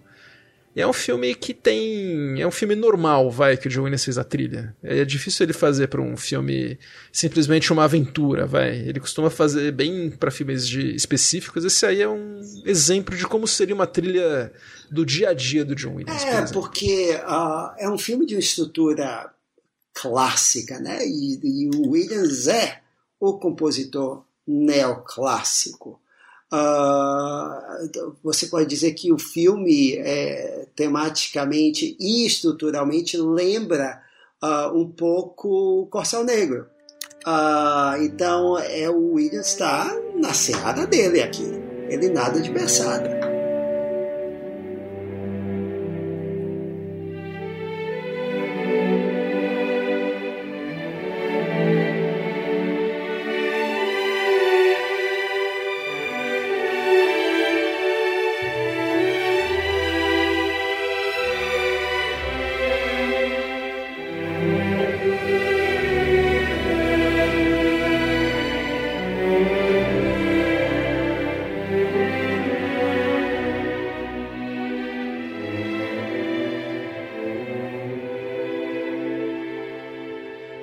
Tá em casa. E percebe-se isso, né? Lembra um pouco, não vou dizer que é parecido, né? Mas aquele filme que ele fez pro Ron Howard, um filme fraco que é Far and Away, Um Sonho Distante, com o Tom Cruise e Nicole Kidman.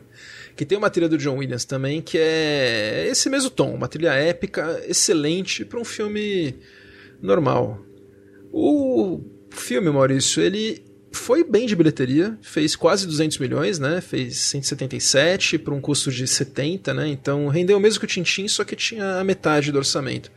Foi indicado para seis Oscars, né? Acho que absurdamente até para melhor filme, que foi aquele ano que fez para completar o foi o décimo filme, né?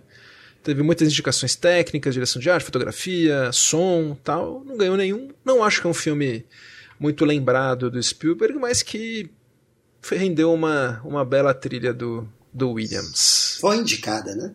Foi. Foi. Ele teve indicação dupla esse ano. E... Encerrando aqui nosso quinteto de filmes, nós dois vamos falar do filme que o Spielberg já estava fazendo para o ano seguinte, né, Maurício?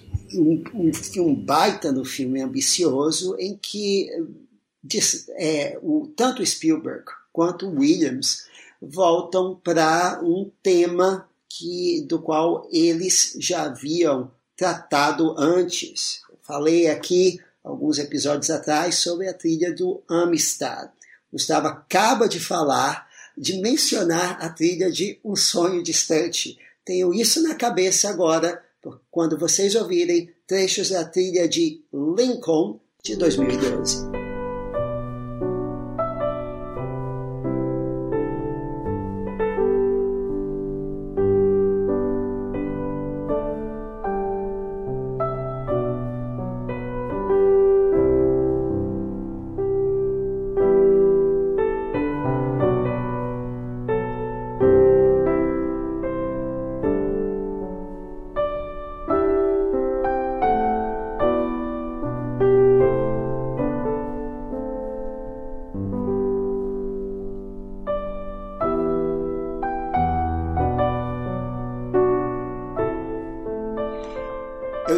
Filme uh, volta a temas uh, uh, que os dois já viram. Então, aqui é o próprio presidente Abraham Lincoln, é, um pouco depois de ter sido reeleito, no meio de uma guerra civil sangrenta que o Spielberg já retrata no início do filme aqui, no estilo Soldado Ryan, né? bem sangrento também. E uh, ele aproveita o momento em que ele teve uh, poderes quase imperiais dados por conta da guerra para uh, ele liderar o país na guerra contra a Confederação Sulista para tentar aprovar o que seria a abolição da escravatura dos Estados Unidos nesse momento, ou seja, a 13 terceira emenda. Então, o filme é uh, basicamente uma grande suspense político, né, de bastidores de política, uh, estilo Aaron Sorkin, mas com um uh, roteiro superior a um Aaron Sorkin feito por ninguém menos do que o Tony Kushner, que se tornaria o grande parceiro de roteiro do Spielberg agora nessa última fase. E uh, o Kushner aqui, ele traz à vida esses personagens uh, que são retratados sempre de uma forma respeitável, sempre uh, à distância.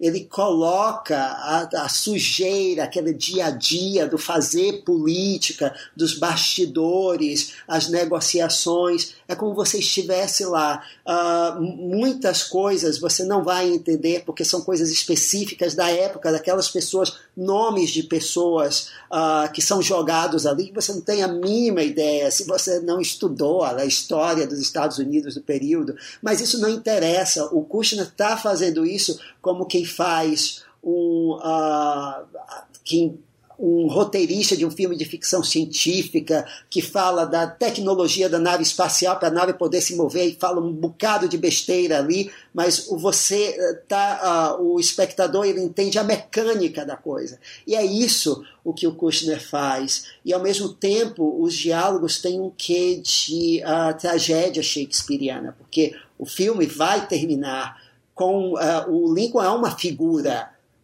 quase mítica, né? E o filme termina com o assassinato dele. Uh, grande spoiler aqui. E aí, Gustavo, é, eu acho que há uma tensão uh, entre o que o Kushner quer fazer e o que o Spielberg quer fazer. E o Williams está em sintonia com o Spielberg. Vamos lá.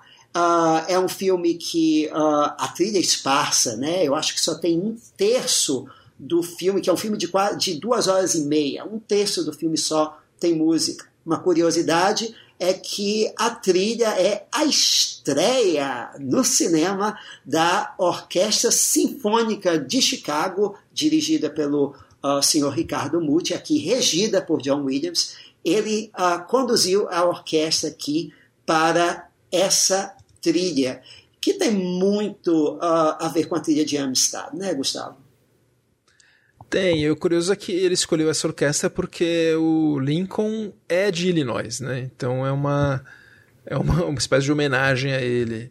Tem, tem um pouco de amistade, sim, Maurício, mas eu acho que a parte americana da trilha, entre aspas, é mais bem resolvida e mais contida, né? No Amistad, a gente já comentou sobre essa trilha, o tema do John Quincy Adams é um tema super majestoso, forte. Eu acho que aqui a trilha é mais contida. Pro que o Maurício falou, né? O Amistad era um filme que não se resolvia bem entre ser um filme de ação e um filme de tribunal, né? Aqui é um filme que ele é mais bem resolvido.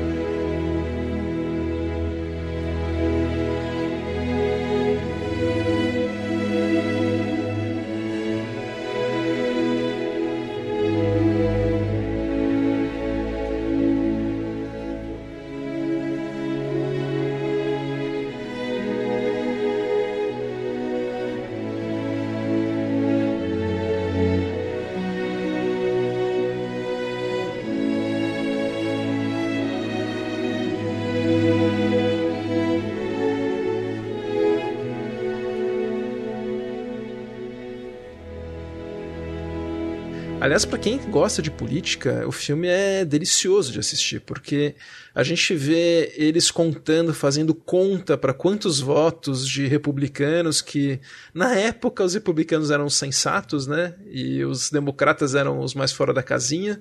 Hoje inverteu, né? Por enquanto, né? Daqui a pouco inverte de novo, mas é isso e a gente vê eles tentando achar esses votos, subornando, inclusive, alguns é, oferecendo é, claramente. É, e oferecendo com, com cargo. Cargos. Com cargo. Sim. Porque é a política. E, é o toma lá da cá que existe, né? É, faz parte desde sempre. E aí, da, aí a gente vê que, digamos, que é o alívio cômico, o alívio cômico shakespeariano uh, da, do filme, que são os personagens do uh, James Spader, né, do, John, do John Fox e o, o Tim Blake Nelson, que são é, arregimentados pelo secretário da Casa Civil, né, do, uh, do Lincoln, que é o David Strathairn, uh, para poder comprar esses deputados com, uh, com cargos.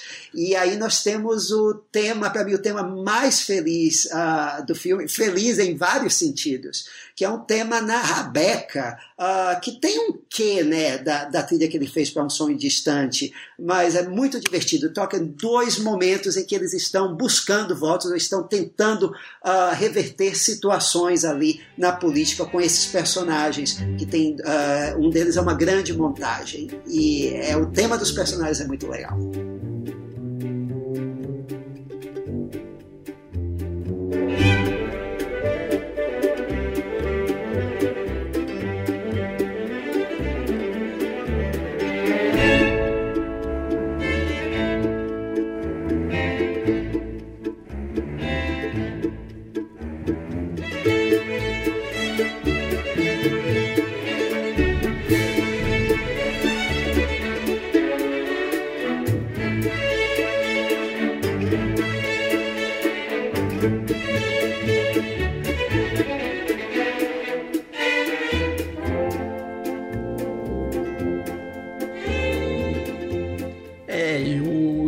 Cumprindo a função dele, né? A trilha aparece pouco e o filme tem muito diálogo. Então, para diferenciar esses personagens de outro, só mais um diálogo, ele coloca a música, né? Pra gente entender que eles são teoricamente divertidos, porque senão passaria um pouco mais batido, né? Eles não são tão caricatos assim. A gente vê eles fazendo anotações e a música ressalta isso, né? Eu acho que é muito a função da trilha, né? A trilha aqui como função para ajudar o diretor, né, com o público. Eu gosto muito também, Maurício. O outro tema uh, de destaque é, obviamente, o tema do personagem principal, que é difícil tanto quanto encontrar literalmente a voz desse personagem, que foi uh, em entrevistas o Daniel Day-Lewis que faz o Lincoln.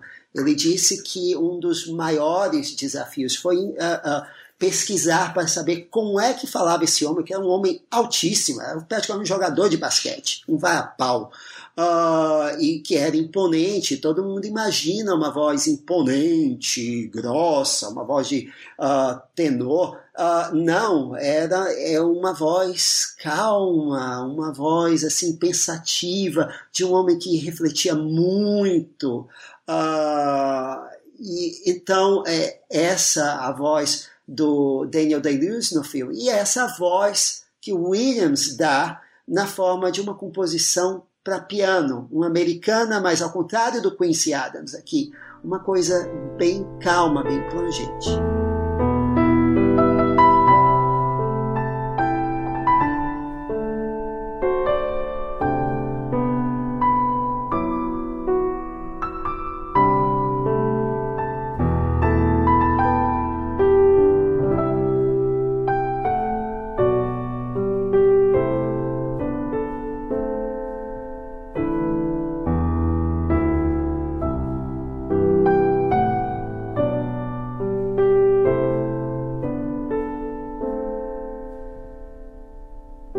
Também, quer dizer, o tema, digamos, o tema do Congresso, o tema da, da, da democracia, que é o, aí sim é, nós temos o tema mais amistad, com aquelas notas longas do Williams para denotar gravidade, uh, para aquela. Aquela casa, aquela, aqueles deputados todos reunidos, que o, uh, o Spielberg uh, filma de maneira também muito respeitosa, com luz entrando pelas janelas, filtrando o lugar como se fossem holofotes, quase uma pintura assim. E aí é aqui, Gustavo, você falou que eles estavam em sintonia sobre é, na parte de uh, estarem filmando um filme de bastidores de política, mas aqui é, é o lugar que eu acho que eles se afastam, há uma tensão aqui entre o, a, a proximidade, a coisa real, assim, na cara da gente, uh, do dia a dia que o, o Tony Kushner quer dar. E uh, a forma muito respeitosa com que o, uh, o Spielberg filma aquilo, é, ele tenta novamente, ah, é, quando pode, se distanciar, uh, ser muito respeitoso com aqueles personagens. Tanto que a morte do Lincoln é quase a geográfica aquilo ali, né? com aquele holofote em cima, a pose do Daniel Day-Lewis ali. Uh, é, é, tudo é, é, assim, é tudo respeitoso demais. É como se ele estivesse filmando fantasmas. Uh, quando o que a gente quer, que o, o, que os atores fazem, o que o Tony Kushner faz, é, é tentar trazer esses personagens para a vida. Então, eu acho que aí está um, um uh, eu acho que um, um, conflito aqui. Eu entendi o que você o que você falou e então daí duas coisas, né? Eu acho que o, as cenas do Congresso, o Spielberg acertou muito numa coisa, no casting. A gente tem o Tommy Lee Jones, que eu acho que é o melhor papel dele. Eu não sei desde quando. Eu acho que talvez seja o meu papel preferido dele. Ele como esse assim republicano que era um é um radical, né, em relação à abolição, né, tá acima de tudo a abolição para ele, que é um cara muito engraçado também, é um cara bom de discurso e que ele acaba ficando pragmático né, no final do filme para aprovar a emenda. Então eu acho que é filmado de uma maneira. Você falou, lógico, o Spielberg é o Spielberg, né, então ele filma de maneira respeitosa, mas o ator, ele tá lá, o texto do Kushner tá lá. Ele põe o texto. Tem essa. O Spielberg permitiu isso, né? O, ele tem assim também no Congresso tem o Walton Goggins, que é o melhor ator para fazer duche assim que, que existe e faz um congressista duche total. Tem o Michael Stuhlbarg num papel importante também. Tem muitos atores. Tem o Hal Holbrook, os que o Maurício já falou, James Spader, tem o Jeremy Strong do Succession. Não, né? é gente que estava é ali ainda incrível. em começo de carreira. Você vai pegando o Adam Driver, que é o, é o cara aparece. do telégrafo. Uh, Jared Harris, Jared Harris está imponente, Muito né? Elenco, Grant, é. Uh, é isso, é, é, é essa tensão. E agora, assim, a trilha do Williams, ela se resolve bem nessa tensão mas, assim, uh, só tem, eu tenho uma crítica muito grande a um spotting ali. Uh, que eu acho que é absolutamente gratuito e que tem a ver com o personagem do Tommy Lee Jones, Tommy Lee Jones que foi indicado ao Oscar por esse e papel. merecia ganhar, na minha Isso, opinião. como o Tadeusz Stevens, em que, bem, a cena é, ele uh, é convencido pelos colegas dele do Partido Republicano de que, olha, você vai ter que maneirar no seu discurso aqui, você não pode dizer que é, o, você está querendo dizer que todas as raças são iguais, porque esse povo é racista aqui, você tem que dizer que vai aprovar a emenda porque todo mundo é igual. Eu sou igual a você, a, a, o republicano é igual ao democrata, é isso. Você vai ter aqui que trair seus ideais nesse seu discurso para que você, para que a gente possa passar essa emenda. Os fins justificam os meios aqui. E aí ele vai e faz isso. E aí toca uma música triunfal que não tem porquê. Porque nós, assim, um, porque nós sabemos que ele está fazendo isso, um, porque é só um discurso. Uh, e assim, e essa música triunfal toca, depois a gente tem uma cena gratuita que é um cara do partido dele diz, é, confrontando ele por que é que ele disse aquelas coisas. É uma cena que não devia estar ali porque todo mundo sabia no partido dele por que ele fez aquilo. Não tinha por que ter aquela cena. E logo depois nós temos uma cena uh, muito emotiva uh, do Lincoln chegando em casa e sendo confrontado pela uh, camareira da primeira dama, a camareira da personagem Sally Field, que é a Elizabeth Keckley, que é uma ex-escrava uh, interpretada pela Gloria Rubin. E ele pergunta uh, a ela assim, o que é que ela acha de tudo isso, dessa terceira eh, emenda, e o que é que eles vão fazer depois uh, da, liberação, da abolição da escravatura. E ela disse: Meu filho morreu por essa liberdade. Uh, eu sou a mãe de um dos soldados que morreram nessa guerra. E ela diz: Eu sou a mãe da América. É uma é emocionante essa passagem. E ela corre absolutamente sem música. A música que devia estar na, que estava na cena anterior devia estar aqui. É, e esse para mim é assim é o único defeito uh, no filme todo assim de spotting. Eu achei meio estranho aquela aquela cena. Aquela ah, música. Ah, eu achei. Eu lembro bem dessa cena. Eu achei tão, tão bonito o discurso dela. Eu achei restrito não ter música. Eu acho que talvez a música tivesse. Daí sim mostrar uma coisa que já tá lá. Já é emocionante. Mas eu, eu entendo o que você quis dizer. Em relação ao, ao Lincoln, eu acho que esse tema que você falou, o mais potente, ele é tocado, o Williams chama de The People's House, né? Mas no filme ele também toca bastante pro Lincoln. Acho que talvez seja uma ideia para democracia, talvez.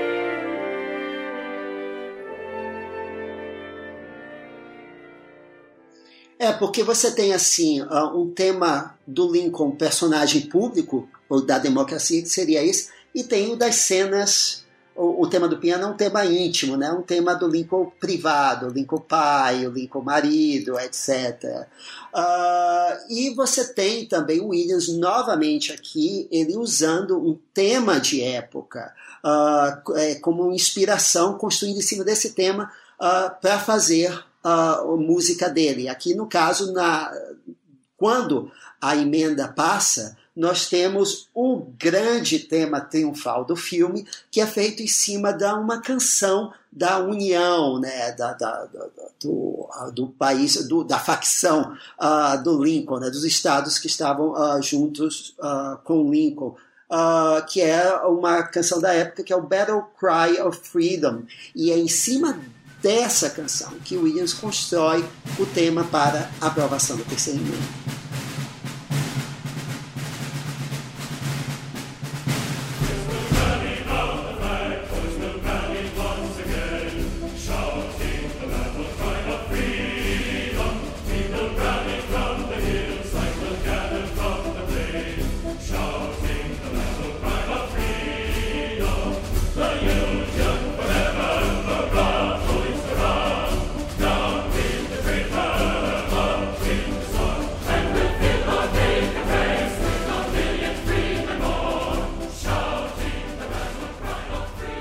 Aliás, o Williams ele estudou bastante as músicas da época, ele falou em entrevistas, e eu acho que uma das faixas mais felizes é a que ele nomeia por um discurso do Lincoln que tem uma frase que foi famosa, né? Que sem rancor para ninguém, né? With malice to our known. É, que é, Poderia é o fim assim. do filme.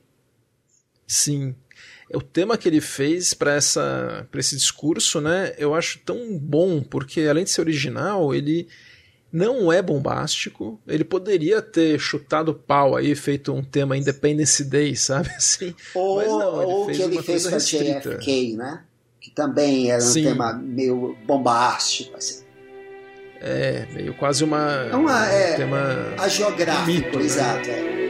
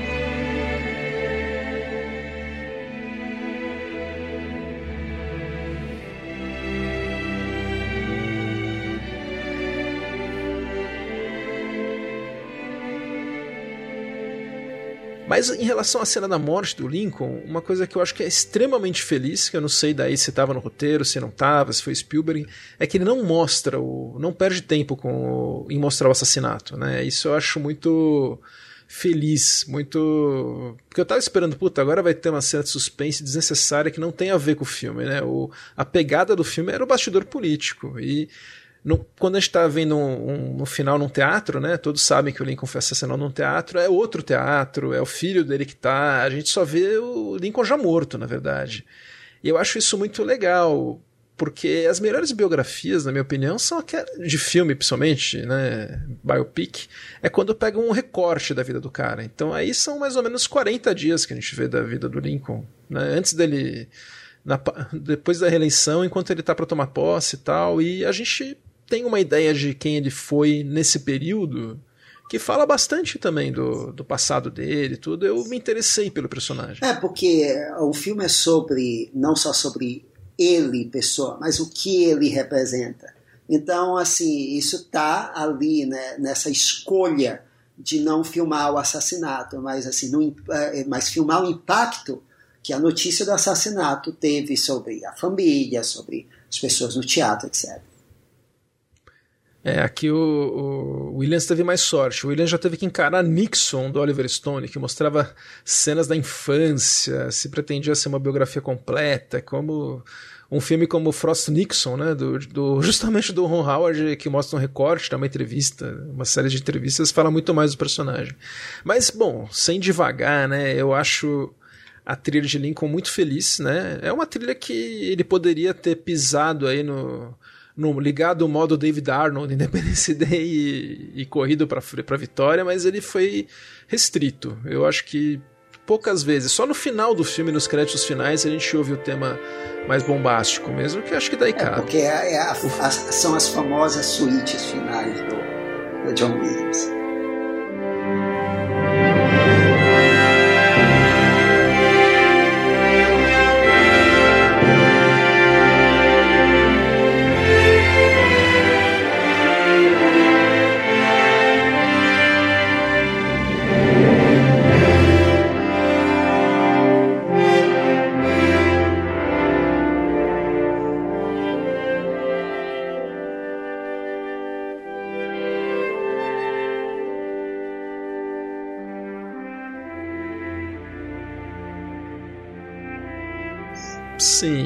Merece. É um tema que merecia a versão grandiosa. Sim, e mais uma indicação dele aqui. Aliás, o filme foi indicado. Quantos Oscars tem aqui, Gustavo? Nossa, um, dois, muitos. Três, Ele foi indicado para mais de 10 Oscars. Uh, 8, 9, 10, 11, 12 Oscars, eu acho. Ganhou dois, merecidamente pro Daniel Day-Lewis, que tá, tá assim, eu até esqueço que é o Daniel Day-Lewis, eu acho que é, que é outra pessoa mesmo lá. E o Rick Carter, que é o diretor de arte, que é impressionante o trabalho dele, com os bastidores lá, os cenários da Casa Branca daquela época, né? É, é impressionante mesmo. Aí, ah, é, o, tu... é, deixa eu falar da, da, outra coisa extraordinária aqui, de um outro velhinho aqui que trabalha como moço, é o Michael Kahn. A edição, a montagem desse filme é muito, muito boa tanto os cortes secos como os fade-ins são maravilhosos.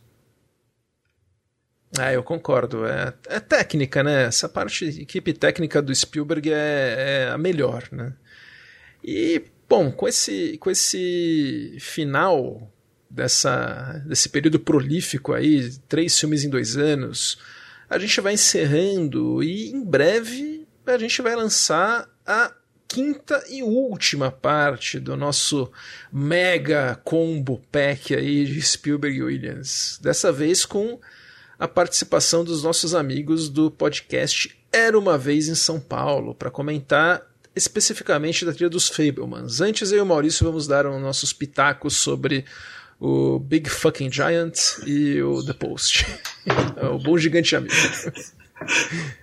É isso, né, Maurício? É isso. Uh, então, uh, ficamos por enquanto por aqui.